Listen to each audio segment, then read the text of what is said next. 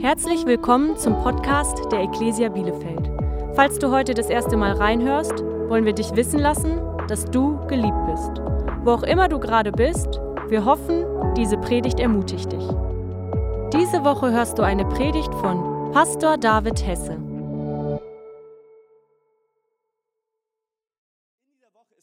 Passiert. Ich weiß nicht, wie es dir persönlich ging, aber es kamen Bilder in den Nachrichten, die einen ähm, erschüttert haben. Es, es waren aber nicht nur die Nachrichten, sondern es waren auch persönliche Schicksale. Ich habe mit Leuten gesprochen, wo ich mitbekommen habe, dass gerade im Leben einfach so viel drunter und drüber geht. Wir erleben das selber immer wieder. So, es ist nicht nur das weit entfernte Geschehen, sondern es sind immer wieder auch persönliche Geschichten und Schicksalsschläge, die wir mitbekommen von Freunden, von Familie, von Leuten, die uns nahestehen. Und deswegen habe ich der Predigt heute den Titel gegeben, Irgendwas ist immer.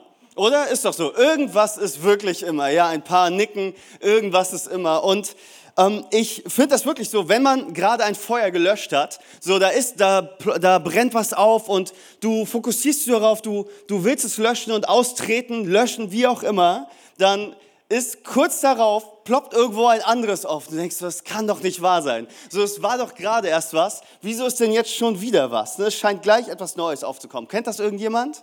Ja, ich kenne das auf jeden Fall. Und es nutzt ja nichts. So wie man hier in OWL sagt, nutzt ja nichts, wie die Franzosen sagen, c'est la vie. Ne? Das ist das Leben. Steven, ich freue mich, dass du heute hier bist und du wusstest, dass ich dich anspreche, als ich das gerade gesagt habe. C'est la vie. So ist das Leben. Die Sache ist, es gibt nicht viel, was wir tun können, weil die meisten der Dinge, die passieren, die allermeisten, liegen einfach nicht in unserer Hand. So viel von dem, was passiert, liegt nicht in unserer Hand und nicht in unserer Macht. Und deswegen will ich heute aber darüber sprechen, was du tun kannst, was du tun kannst, wenn das Leben aus dem Gleichgewicht gerät. Ich glaube wirklich, es ist also eine, eine ganz notwendige Botschaft, die wir aus dem Wort Gottes hören müssen.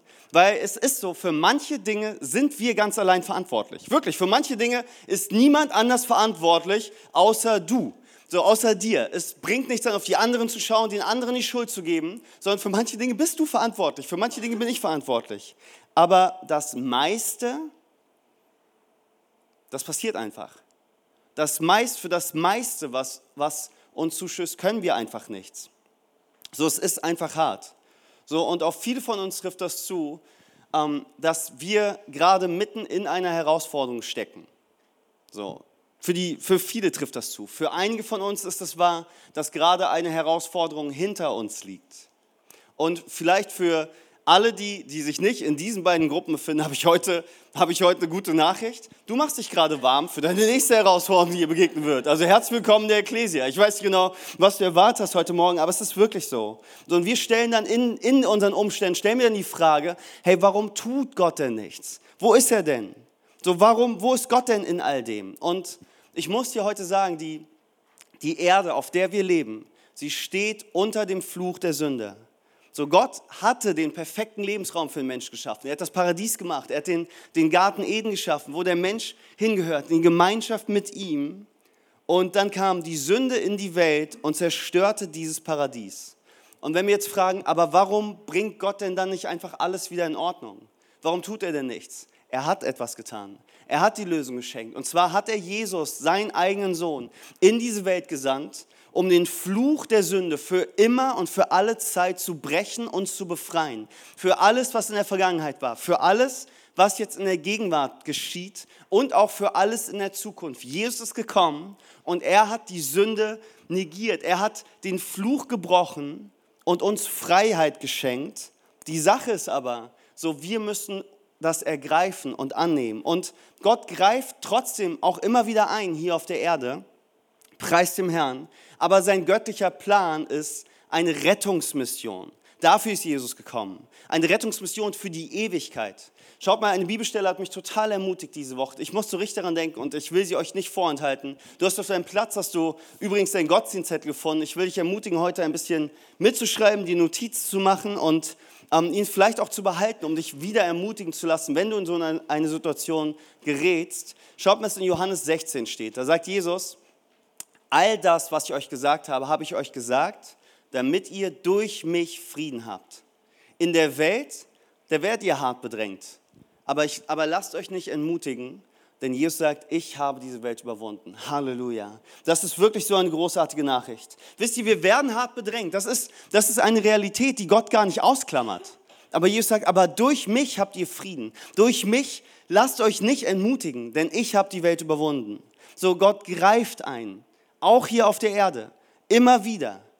Aber den Himmel, den vollkommenen Frieden, vollkommene Heilung, vollkommene Annahme, vollkommene Zufriedenheit, alles ohne den Fluch der Sünde. All das werden wir erst in der Ewigkeit bei Jesus erleben. Und bis dahin, bis dahin müssen wir dieses Leben leben. Es gibt kein anderes. So du musst dein Leben leben, ich muss mein Leben leben und wir müssen unseren Weg finden. Und manchmal, Jesus sagt das, manchmal müssen wir aushalten.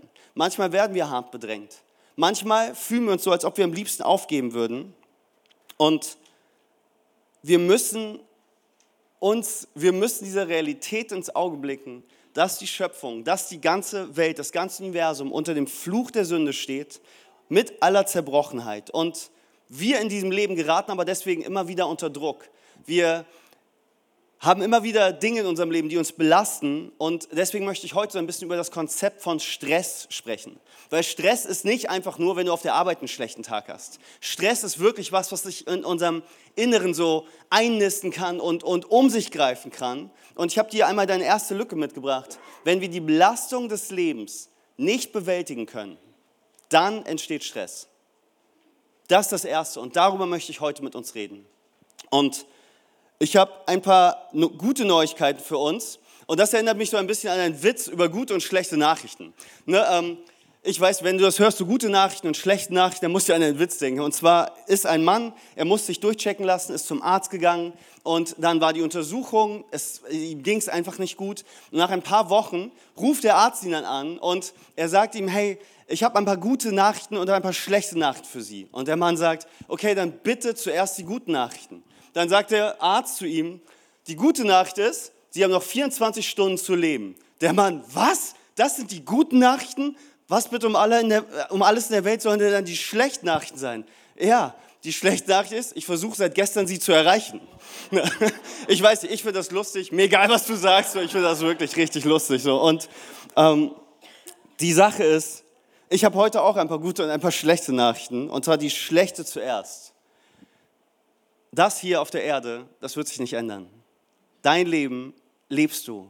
Wir können es nicht abkürzen, wir können es nicht, ähm, wir können uns kein anderes aussuchen, wir können es nicht wechseln, es wird keine, keinen, kein Neues geben, wenn wir einfach im nächsten Leben ein anderes leben, sondern dieses Leben ist das, womit wir uns auseinandersetzen müssen. Dieses Leben ist das, womit du dich auseinandersetzen musst. Und ich auch. Und die Sache ist aber, was sich ändern kann, und das ist jetzt die gute Nachricht, ist unsere Einstellung dazu und unsere Fähigkeit, damit umzugehen. Heute würde man es vielleicht so sagen, unsere, unsere innere, unsere Resilienz würde man es vielleicht nennen. Unsere innere Widerstandskraft dazu kann wachsen. Und das ist das Gute, weil das ist Gottes Werk in uns. Das ist nichts, was wir einfach alleine tun müssen, sondern Paulus schreibt das so in Philippa 4, Vers 13, ich vermag alles durch den, der mich mächtig macht. Das ist Jesus. Das heißt, durch Jesus vermag ich alles. Nicht alleine, nicht ich vermag alles, sondern durch Jesus vermag ich alles, weil er mir Kraft gibt und weil er mir Hoffnung und Perspektive gibt und er mir beisteht. Paulus, er schreibt das aus einer Gefängniszelle, er schreibt das aus einer absoluten Notsituation heraus und er sagt, Gott muss mir dabei helfen. Wisst ihr, Vielleicht kennst du diesen Satz, wir haben nicht in der Hand, was uns alles passiert, aber wir haben immer in der Hand, wie wir darauf reagieren. Weißt du, ich kann nicht alles kontrollieren, aber ich kann mich entscheiden, wie ich darauf reagiere. Und zwar mit Gottes Hilfe. Und ich möchte jetzt einmal über, über sechs Phasen von Stress sprechen. Und das ist das Konzept, das ist nicht von mir, sondern es ist von einem Pastor, Rick Warren, der im Jahr 2013 seinen Sohn durch Suizid verloren hat. Das war eine absolut furchtbare, eine furchtbare ähm, Nachricht eigentlich für, für alle Christen, die ihn kennen. Er hat ganz viele Bücher geschrieben, ist sehr, sehr populär und hat großen Einfluss so auf das Christentum auf der ganzen Welt. Und das war ganz, ganz furchtbar. Und er hat dann quasi diese, diese sechs Punkte aufgeschrieben. Ich möchte euch sie einmal zeigen. Genau, Flo, wenn du einmal die nächste Folie zeigen könntest. Es gibt so sechs Phasen, über die ich heute mit uns sprechen möchte. Und zwar als erstes über die Phase von Schock.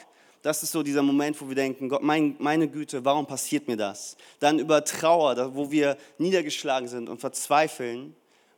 Dann, wo wir weinen. Dann die Phase, wo es ins Hadern geht, wo wir wütend werden und man sich fragt, warum das jetzt um alles in der Welt passieren, passiert ist. Warum hat niemand was getan?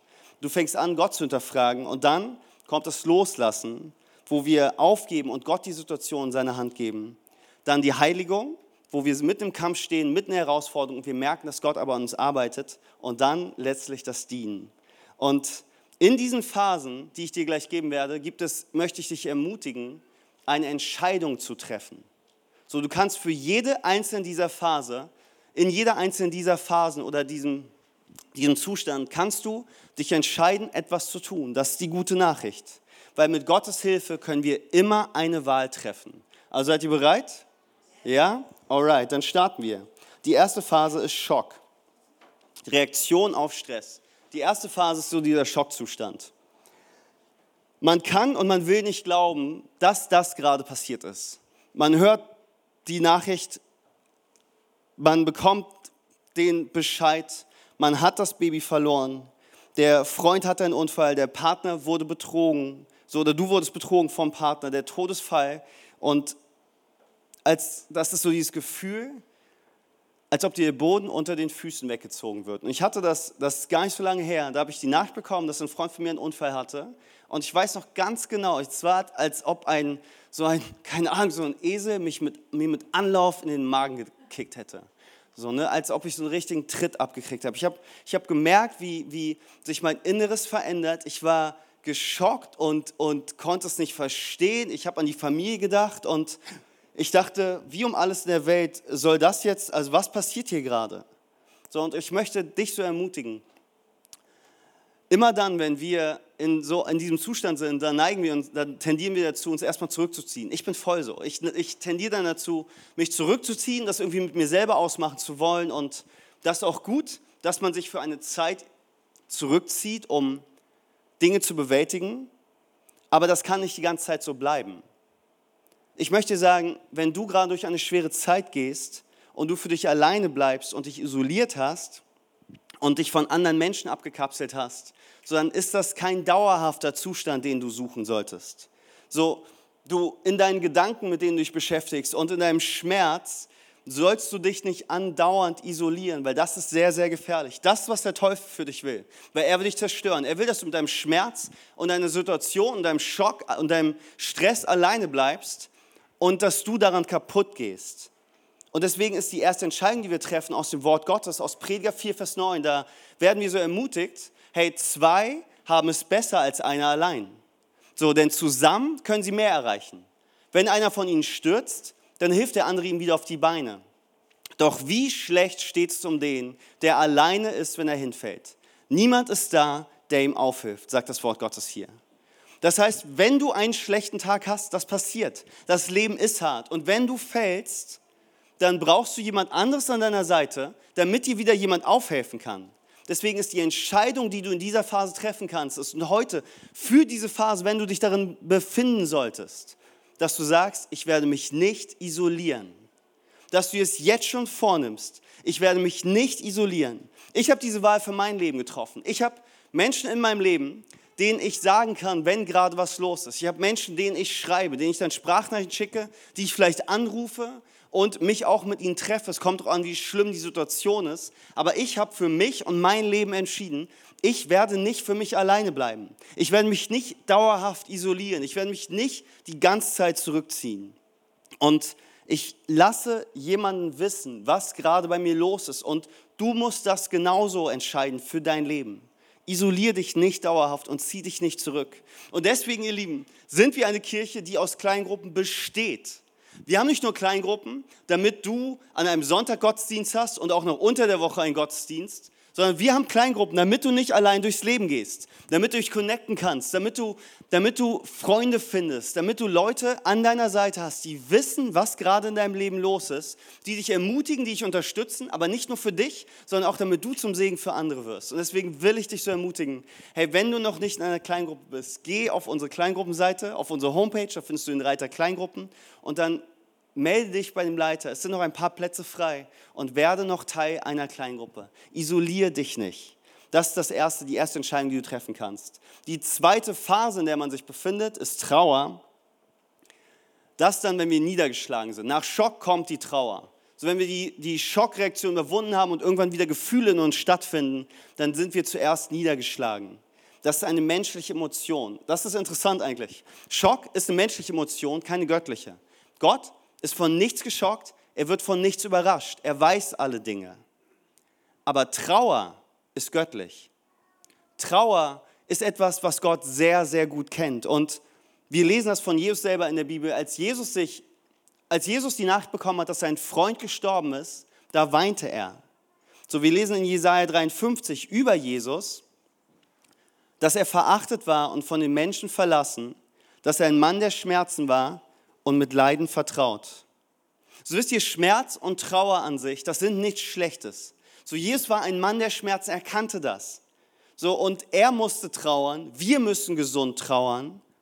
Und ich erlebe das manchmal, dass Leute sich entschuldigen, wenn sie trauern oder weinen. Und ich sage dann ganz oft, hey, das ist in Ordnung. Das ist in Ordnung, weil du musst den Schmerz verarbeiten. Wir müssen gesund trauern. Wir müssen das lernen. Du musst das lernen. Ich muss das lernen.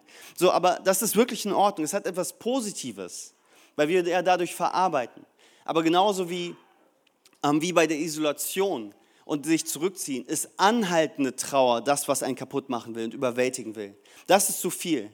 Wenn du überwältigt bist, dann musst du dich ermutigen lassen, heute eine Entscheidung zu treffen, dass du, dass du nicht nur auf dich selbst schaust, sondern dass du auf Gott schaust. Schau, was in Psalm 61 steht. Da, schreibt der, da sagt der Schreiber, Höre, o oh Gott, mein lautes Flehen. Achte auf mein Gebet. Aus weiter Ferne, wie vom Ende der Erde, rufe ich zu dir, denn mein Herz ist mutlos geworden. Und dann betet, dann bleibt er aber nicht da stehen, sondern ruft er zu Gott und er sagt, Gott, bring mich doch auf den Felsen. Jetzt achte mal auf die Sprache hier, der für mich zu hoch ist. Bring mich an den Platz, den ich selber aus eigener Kraft nicht erreichen kann. Bring mich dorthin, wo ich wieder ermutigt werde, wo ich dich wieder sehe, wo ich dich erlebe und deine Güte. Und das ist der Moment, wo du Lobpreis machst. Deswegen entscheide ich heute dafür anzubeten, weil Lobpreis erinnert mich daran, dass Gott größer ist als meine Umstände.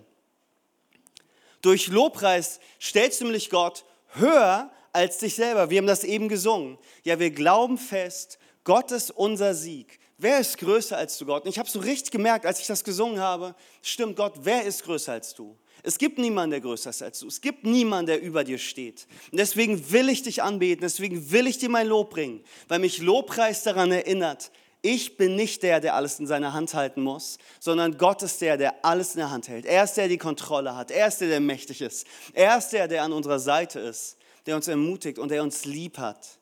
Das ist die Kraft von Lobpreis. Du erhöhst Gott und er zieht dich hoch auf den Felsen, der für dich selber zu hoch ist, wo du ihn erlebst. Und dann kommt die dritte Phase, das ist das Hadern. Ich habe sehr, sehr nach einem Wort gesucht, was passt hier an der Stelle. Das englische Wort ist struggle. Ich hätte nicht in dieser Liste einfach die ganzen deutschen Wörter und dann das Wort struggle haben können, aber hadern beschreibt es sehr gut, auch wenn wir es gar nicht mehr so oft gebrauchen. Es bedeutet das mit sich ringen, das, das Kämpfen, das hadern, mit sich selbst hadern. Ihr kennt das, aber auch man hadert mit Gott. Das, sind, das ist die Phase, in der man Fragen stellt und, der ist, und in der die Trauer sich in Wut umschlägt, an der du zweifelst, an dem du ein Bad Hair Day hast. Hey, wer von euch kennt einen Bad Hair Day? So, ne, wenn man, ja, Krille, Hammer. und die Phase, in der du richtig merkst, hey, heute nichts wird und du stehst vom Spiegel und wirst wütend, keine Ahnung. Aber es ist ja nicht nur darauf bezogen, sondern wo du wirklich anfängst zu ringen und zu sagen, Gott, ich gehe doch gerade schon durch genug durch. Wie kann das sein? Muss das jetzt auch noch dazu kommen? So muss das jetzt auch noch sein. Und was so ermutigt ist. Die Bibel verschweigt uns hier nicht, dass auch die großen Helden der Bibel durch genau diese Phasen gegangen sind. Schaut, was Jeremia betet. Er sagt, Gott, warum nur bin ich geboren? Um ein Leben zu führen, das nichts als Leid und Elend bringt und um mein Leben in Schande zu beenden? Das ist unglaublich, dass das in der Bibel steht. Das macht mir Mut. Weil wenn wir das lesen, dann weiß ich, hey, dann darf ich sowas auch beten. Dann darf ich sowas auch zu Gott bringen und sagen, Gott, ich verstehe es nicht. Ich verstehe es nicht, Herr. Hey, warum nur muss mir das jetzt widerfahren? Warum ist das da? Das ist in Ordnung. Diese Phase ist in Ordnung. Jesus selber, er hängt am Kreuz und er betet, mein Gott, mein Gott, warum hast du mich verlassen? Warum, wo bist du Gott? Wo bist du Gott? Warum hast du mich verlassen? Wisst ihr, die Bibel lässt uns hier nicht nur die Göttlichkeit von Jesus sehen, sondern sie lässt uns hier auch die Menschlichkeit von Jesus sehen. Und wir müssen daran denken, Jesus war uns in allem gleich. Er ist uns vorausgegangen, er war uns in allem gleich. Das heißt, er versteht uns. Und wir dürfen deswegen zu ihm kommen. Und wenn du gerade am Hadern bist, wenn du dich gerade in dieser Phase befindest, wo du am liebsten nur wütend wärst und alles kurz und klein schlagen möchtest, ich will dir so sagen, auf dieser Seite, auf dieser Seite des Lebens, in, in, auf der Erde, da wird es immer Dinge geben, die du nie völlig verstehen wirst. Es wird niemals der Punkt kommen, wo du hier alles völlig verstehen wirst. Es ist immer so, ja, was hat, was hat das jetzt für einen Sinn? Was hat das für einen Sinn? Es hat nicht immer einen Sinn. Das, was wir gerade in den Nachrichten sehen, das hat keinen Sinn. Das macht keinen Sinn. Mein persönliches Leid, meine Schicksalsschläge, die haben nicht immer einen Sinn. Und es kann wirklich sein, dass ich hier nicht alles verstehen werde. Und deswegen gibt es gerade auch so viele Leute, die, ähm, kennt ihr den Begriff Deconstruction, die gerade am Deconstructen sind und sich ihr Bild von Gott neu machen. Sie sagen, Gott, ich verstehe dich nicht, also kannst du doch so nicht sein. Du kannst doch nicht so sein, dass, dass du Dinge tust, die ich nicht nachvollziehen kann. Dann machen sich ihr eigenes Bild von Gott und setzen sich so selber, bauen sich selber ihren Gott zurecht. Und das ist ein richtig, richtig gefährlicher Punkt.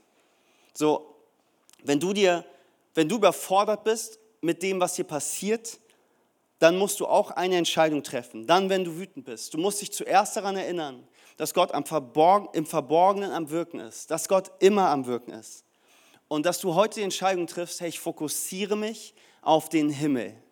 Wenn du gerade am Hadern bist und nicht weiter weißt und, und, und deine Trauer so in Wut umschlägt und du nicht weißt, wohin, dann erinnere dich daran, dass es eine Zeit geben wird, wo all das vorbei sein wird. Schau mal, was in Offenbarung steht. In Offenbarung, da steht, das ist das letzte Kapitel der Bibel. So, es ist das letzte Buch und die letzten Seiten, die beschreiben, wie es am Ende sein wird. Gott wird in ihrer Mitte wohnen, sie werden sein Volk sein und Gott selbst wird immer bei ihnen sein. Er wird alle ihre Tränen abwischen. Es wird keinen Tod mehr geben, es wird kein Leid mehr geben, es wird keine Schmerz mehr geben. Es werden keine Angstschreien mehr zu hören sein, denn was früher war, ist vergangen. Und Jesus, der auf dem Thron sitzt, sagte, sieh, siehe, ich mache alles neu. Und darauf musst du dich fokussieren. Wenn du am Hadern bist, dann fokussier dich auf den Himmel. Dann denk daran, dass es eine Zeit geben wird, wo all das Realität sein wird, wo nicht mehr der Schmerz die Priorität sein wird, sondern wo der Schmerz weg ist, wo nicht mehr die Tränen dein Leben ausmachen werden, sondern die Zeit voller Frieden, die Zeit voller Heilung, die Zeit, wo alles vollkommen sein wird, so wie es sein sollte. Fokussiere dich auf den Himmel. Wisst ihr, es muss in unserem Herzen die Sicherheit wachsen, dass wir sagen, ich weiß nicht, wie Gott es machen wird, aber es geht weiter. Hey, wer von euch liebt Serien oder spannende Serien? Ich liebe sie. Ich habe diese Woche eine geschaut, das war wirklich richtig spannend. Und am Ende jeder Folge dachte ich, wie soll es jetzt weitergehen? Wie um alles in der Welt soll das wieder gut werden? Und du weißt aber, es wird wieder gut, weil die Serie ist noch nicht zu Ende. So, und genauso muss in dir diese Gewissheit wachsen, es ist noch nicht zu Ende. Es wird wieder besser. Gott ist immer noch da. Er ist immer noch gut. Und weil mein Leben noch nicht zu Ende ist, deswegen habe ich Hoffnung, dass, es, dass mein Leben in Gottes Hand liegt und er sich kümmern wird. Weil er kümmert sich. Ich will jetzt heute so zusprechen. Er kümmert sich um dich, er liebt dich und er ist an deiner Seite. Er versteht dich. Er ist nicht weit weg.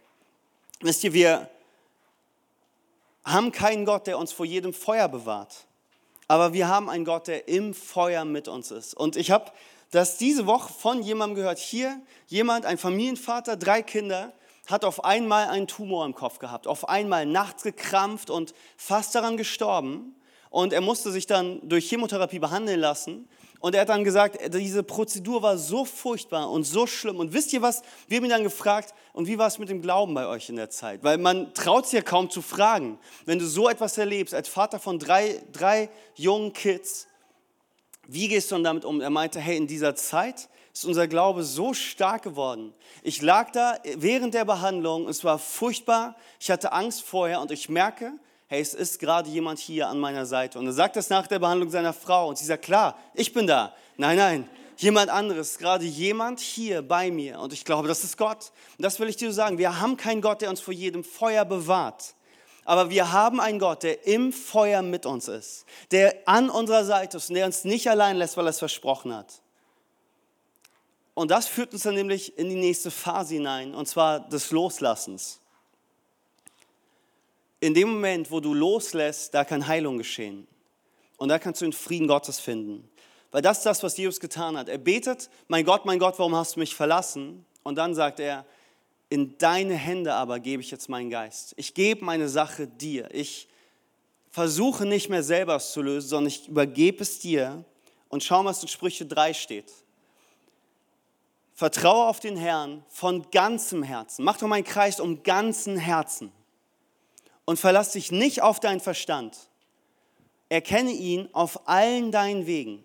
So wird er deine Pfade ebnen. Wisst ihr, ich kann nicht alles kontrollieren, was in meinem Leben passiert. Aber ich kann mich dafür entscheiden, Gott zu vertrauen.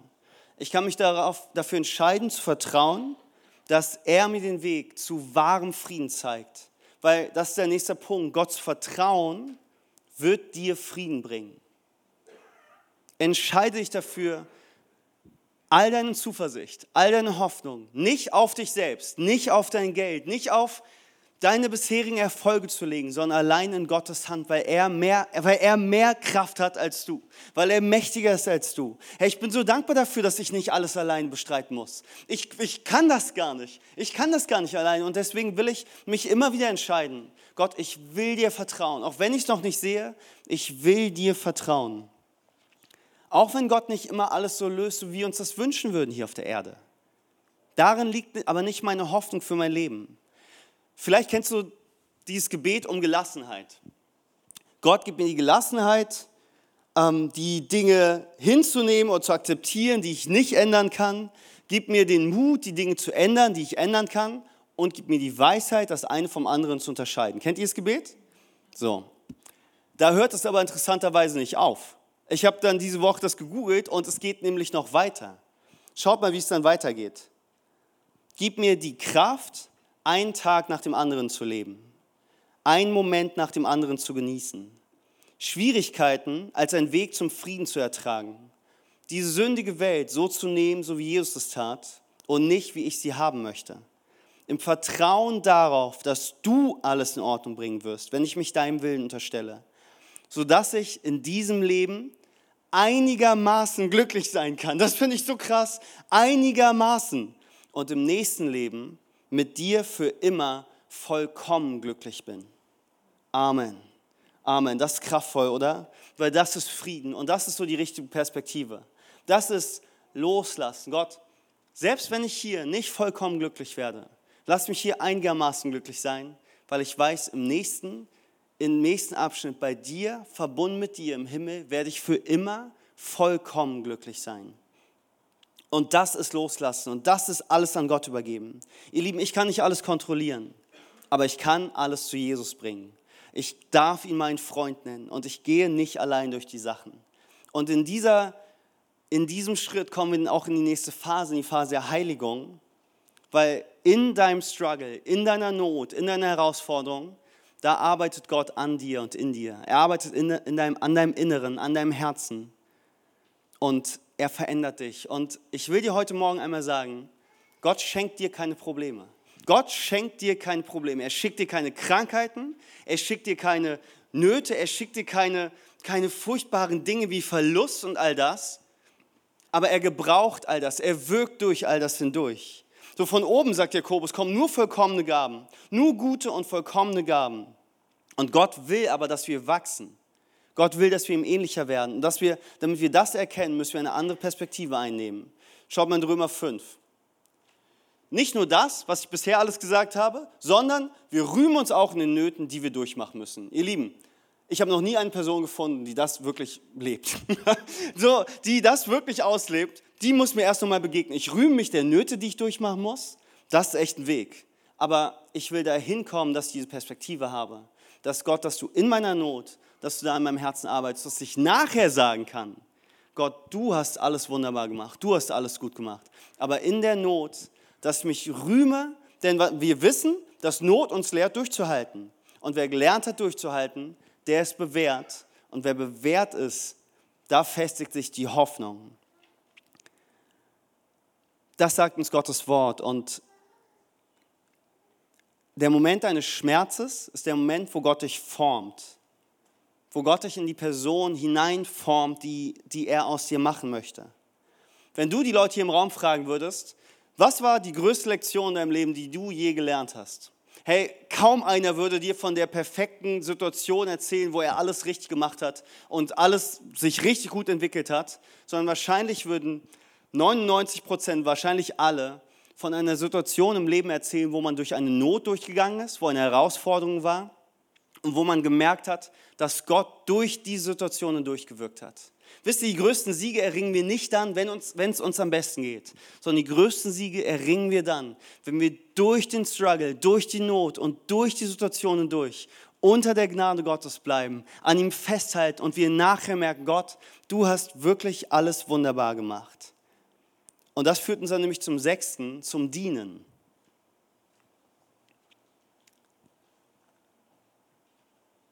Durch meinen Weg durch meinen Struggle, durch meinen Stress, kann ich am Ende jemand anderes segnen.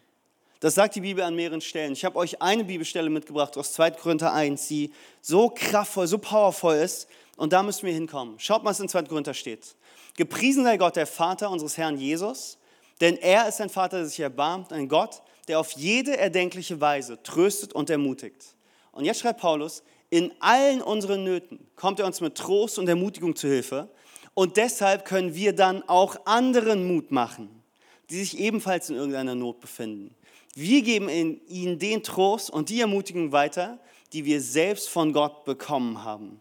Und ein Punkt ist, für das du dich entscheiden kannst, ich ermutige andere mit meiner Geschichte. Ihr Lieben, ich ermutige andere mit meiner Geschichte. Ich ermutige andere mit dem, was ich mit Gott erlebt habe. Ja, der Struggle war groß, die Not war groß, die Perspektive war aussichtslos, aber dann kam Gott. Aber dann ist Gott aufgetaucht und er hat da hindurch gewirkt. Er hat an mir gearbeitet und er hat das Beste gemacht, als ich mir je vorstellen könnte. Und auch wenn ich nichts an meiner Lage ändern kann, ich würde es gerne, aber ich kann es nicht, dann kann ich es doch nachher gebrauchen, um jemand anderen zu segnen, dem ich begegne und der durch dieselben Dinge geht, die ich durchgehe. Weil weißt du, das ist das, was Gott durch dich tun kann. Dein Schmerz ist nicht das Ende. Deine Not ist nicht das Ende. Du brauchst diese Perspektive, dass du zu Gott kommen kannst mit all deinen Problemen und dass er sich kümmert. So, ich, ich würde so gerne hier für euch von vorne heute Morgen sagen, einfach wie der Stress weggeht, wie man das einfach alles beiseite wischen kann. Ich würde euch so gerne sagen, hey, die Wirtschaft wird wieder besser und die Situation entspannt sich wieder und es wird alles gut. Aber es wird nicht alles gut. Das mit deiner Schwiegermutter wird besser. Ja, vielleicht nicht. Vielleicht wird es immer so bleiben, so wie es jetzt ist. Aber du kannst heute Entscheidungen treffen. Und ich will einmal und sechs Entscheidungen heute geben, diese Entscheidung. Ich habe sie auf den Zettel drucken lassen. Vielen Dank, Herr John, an der Stelle. Und ich möchte, dass wir sie einmal laut proklamieren. Dass wir einmal laut zusammen sagen, dass wir diese Punkte lesen. Flo, wenn du sie einmal anwerfen würdest. Dass wir laut beten, ich kann zu Gott und anderen kommen. Ich kann anbeten. Ich kann mich auf den Himmel fokussieren. Ich kann Gott vertrauen. Ich kann aus meinen Situationen lernen. Ich kann durch mein Leben andere ermutigen. Amen. Das kannst du, das kannst du, wirklich, das kannst du, weil Gott in dir größer ist als der, der in der Welt ist. Durch Jesus vermagst du alles zu tun, weil er, dich, weil er dir Kraft gibt, weil er dich, dich stark macht. Das alles, das kannst du nicht alleine. Aber durch Jesus, durch die Kraft seines Heiligen Geistes, durch den Heiligen Geist, der in dir wohnen will. Und so wird dein Leben zum Segen hier für andere und dafür hat Gott dich gemacht. Ihr Lieben, und wir wollen, wir wollen einmal beten. Und ich will uns heute Morgen, ich will so Kraft und, und Salbung über uns aussprechen und ähm, dann die wirklich noch so die Gelegenheit geben, heute Morgen einen Schritt zu gehen. Komm, wir schließen einmal unsere Augen. Vater, ich danke dir sehr dafür, dass die ganze Welt in deiner Hand ist. Nichts ist außerhalb deiner Kontrolle. Du siehst alles, du kennst jede Not, du siehst jede Situation, du siehst jeden Konflikt, du siehst sogar Krieg und du siehst unser Leben, du siehst auch unsere persönlichen Herausforderungen und du bist an unserer Seite.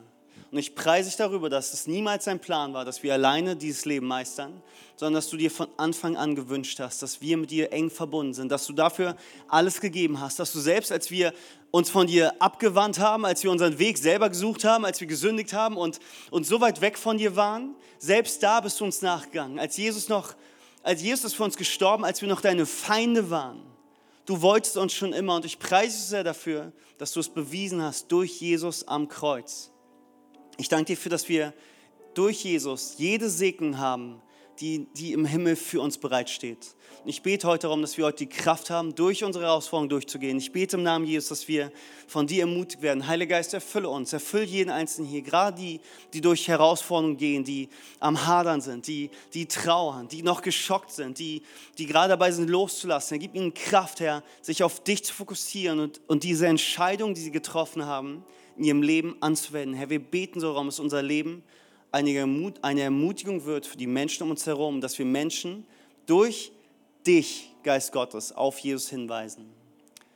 Herr, und ich danke dir heute Morgen dafür, dass wir heute auch einen ersten Schritt gehen dürfen. Herr, und ich will dich dazu ansprechen, der gerade hier meine Stimme hört. Der erste, der allererste Schritt ist, dass du Jesus bittest, in dein Leben zu kommen. Dass er dir deine Sünde vergibt und wegnimmt und all das, was Gott von dir trennt weil dafür ist Jesus gekommen und er hat die Kraft dazu. Und wenn du das möchtest, dann kannst du ihn bitten, jetzt gleich in dein Herz zu kommen.